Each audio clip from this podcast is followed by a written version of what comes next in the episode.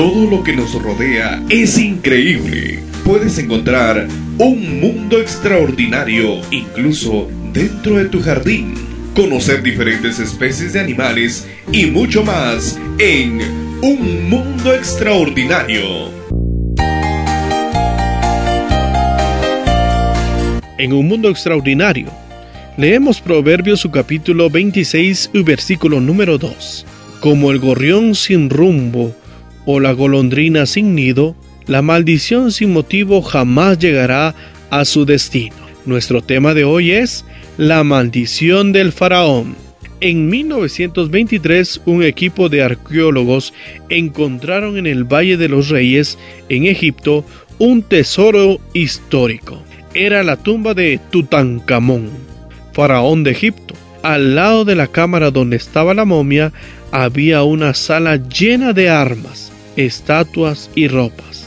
En otra sala vecina encontraron muchas joyas, jarros y otros objetos de valor.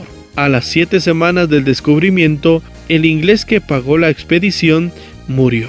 Seis meses después, 22 de los exploradores también habían muerto. Se generó entonces la noticia de la maldición del faraón. Quien viola la tumba de los faraones muere. ¿Verdad o mentira? Los científicos encontraron la causa. El sepulcro de Tutankamón estuvo cerrado 3.000 años. El lugar estaba sofocante. Había restos de personas muertas y alimentos podridos. Esto formó un ambiente muy propio para el desarrollo de hongos. Los hongos son vegetales sin clorofila que consiguen vivir en el caluroso desierto hasta 60 grados o debajo del hielo a menos 10 grados. También se desarrollan en piletas, en el pan y en el jugo de frutas. Algunos sirven para producir remedios y otros de alimentos, por ejemplo, los champiñones o incluso el tofu, queso de soja, que son realizados con la ayuda de los hongos. Sin embargo, no todos los hongos son buenos.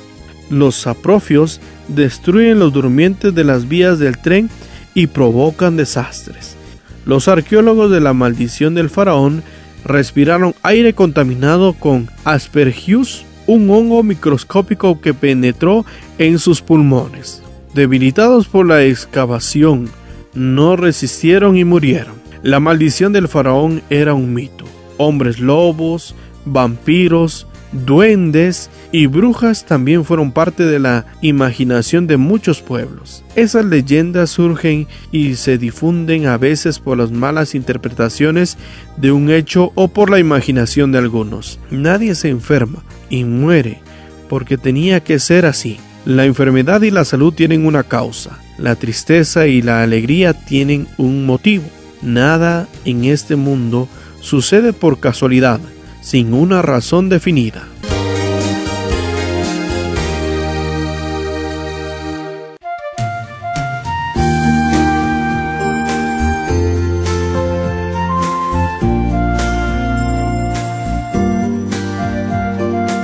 No te pierdas nuestro próximo tema en Un Mundo Extraordinario.